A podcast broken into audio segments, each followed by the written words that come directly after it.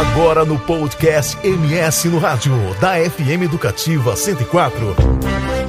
Você acompanha a entrevista do dia.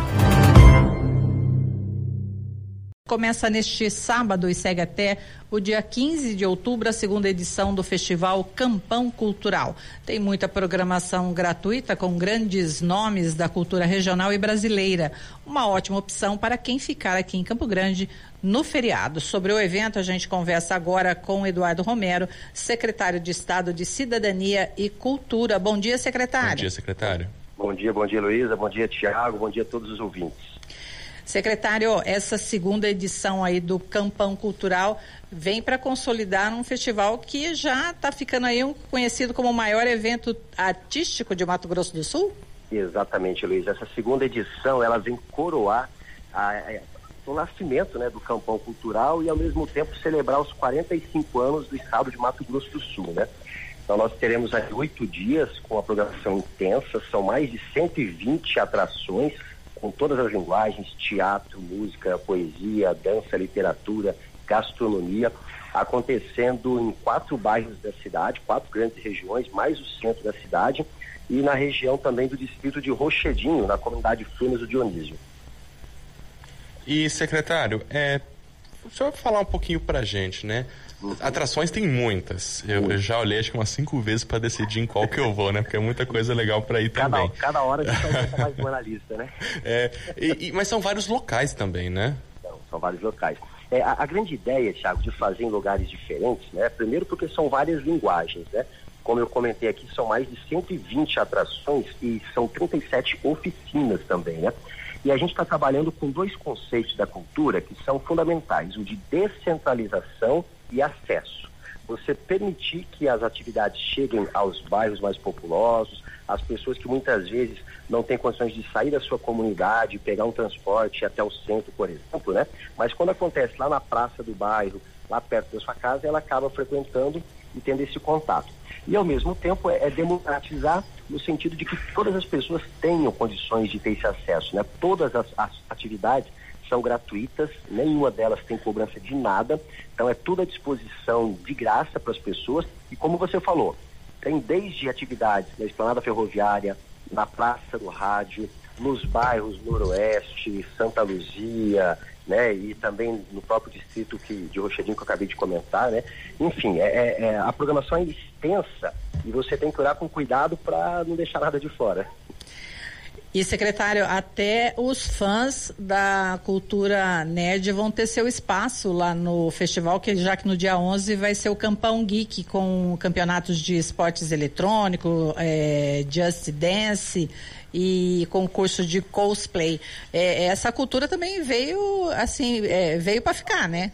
Veio, ela está cada vez mais consolidada e ocupando espaço, né? não só entre a juventude, mas entre a grande parcela da população que tem, através dessas manifestações culturais, que têm origem um pouco mais é, orientais, né? E dada a grande relação que a gente tem com a comunidade japonesa aqui, ela está muito presente né, no, no dia a dia do sul Mato Grossense. E além dessa atividade também, Heloísa, a gente tem é, atividade até mesmo para o bem-estar animal. Nós vamos ter atividade para os pets também, né? Desfiles, passeios com, com, pequenos animais, ou seja, a ideia é todo esse elemento cultural que compõe o Mato Grosso do Sul em todas as linguagens. Secretário, a gente está perce percebendo até pela fala do senhor, são atividades assim, interculturais, né? elas transitam em, em, transitam por muitos pontos da cultura, pela arte também, pela cidadania, pela diversidade. É, qual que é a importância então da gente ter é, é, um festival? A gente já tem outros dois grandes festivais que já trazem esse calde bonito de Corumbá, mas aqui em Campo Grande também a importância de ter é, é, essa mistura cultural a partir de várias fontes. Tiago, é, são três grandes festivais que a gente realiza né, anualmente, o, o de Bonito, né, o América do Sul em Corumbá e agora o Campão Cultural. E cada um deles tem uma característica específica, né, de acordo com o seu formato, de acordo com a sua vocação do local onde é realizado. E esse de Campo Grande, ele é, ele é tido como um festival mais urbano, né, mais contemporâneo. Por isso que a gente tem todas essas linguagens, né? o cosplay, é, o, o, o, trabalho junto com o grafite, com o rap, com o muralismo, né? A cultura de rua mais presente também, dentre tantas outras questões, né? E a importância disso é, primeiro, saber que nós vivemos em um estado que é multicultural, né? O Mato Grosso do Sul tem as suas identidades, as suas culturas é, nas misturas, né? Nas misturas dos povos, das nações, né? das origens que vieram para cá e mantém essas características. Né? Então, é, é, é um dos poucos lugares do mundo que você vai conseguir ter um soba que veio de Okinawa, mas que tem uma característica própria daqui e vira um patrimônio gastronômico. No meio disso, você tem um tereré, que tem toda uma influência indígena, paraguaia, mas que vira uma referência para o Estado também, né? E a ideia do festival é isso, é mostrar essa pluralidade e essa diversidade, né? Nesses aspectos da cidadania enquanto formação do povo sul-mato-grossense mesmo, né? E, secretário, qual que é a, a expectativa? Porque a primeira edição reuniu cerca de é, eh, 65 mil pessoas. Uhum. O, senhor, o senhor acredita que vai superar essa marca? Ah, não tenho dúvidas. A gente imagina que essa edição a gente passe de 90 mil é, pessoas acompanhando a programação, né? Tanto pela proposta que está sendo feita com as atrações regionais e nacionais, como pela forma que as pessoas já estão reagindo nas redes sociais do festival, né? Para quem quiser saber detalhes da programação, a gente tem publicações diárias na numa página do Facebook, do Instagram, que é o arroba é, Festival Campão Cultural, onde você pode acompanhar mais de perto, como tem um site também está todo disponível com esses detalhes todos, né? Mas a gente imagina que vai ser recorde de público. Secretário, a gente falou, é o segundo ano do Campão Cultural. Será que a uhum. gente está consolidando mais um festival aqui em Mato Grosso do Sul?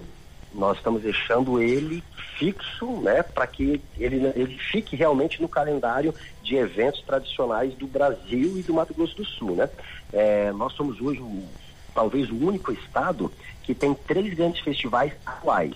E esse festival, o Campão Cultural, que surgiu né, no ano passado, ele foi exatamente, Tiago, uma necessidade de ter algo específico para Campo Grande que integrasse todos os outros 78 municípios, né?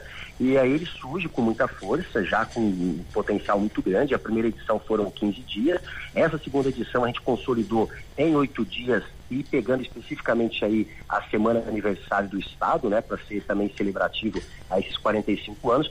Mas eu não tenho dúvidas que ele já está firmado como um grande festival que se mantém no cenário.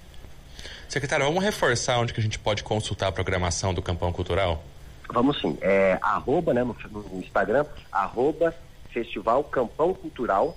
Você tem todos os detalhes, toda a programação. E também no site www.festivalcampãocultural.ns.gov.br. Tá certo, então. O secretário de Cidadania e Cultura, Eduardo Romero, conversou com a gente ao vivo aqui na Educativa 104 FM no MS no Rádio. Secretário, muito obrigado pela participação do senhor e um bom festival para nós. Eu que agradeço, Tiago, Heloísa, todos os ouvintes e esperamos todos nos encontramos no Campão Cultural. É isso aí. Você conferiu a entrevista do dia no podcast do MS no Rádio da FM Educativa 104.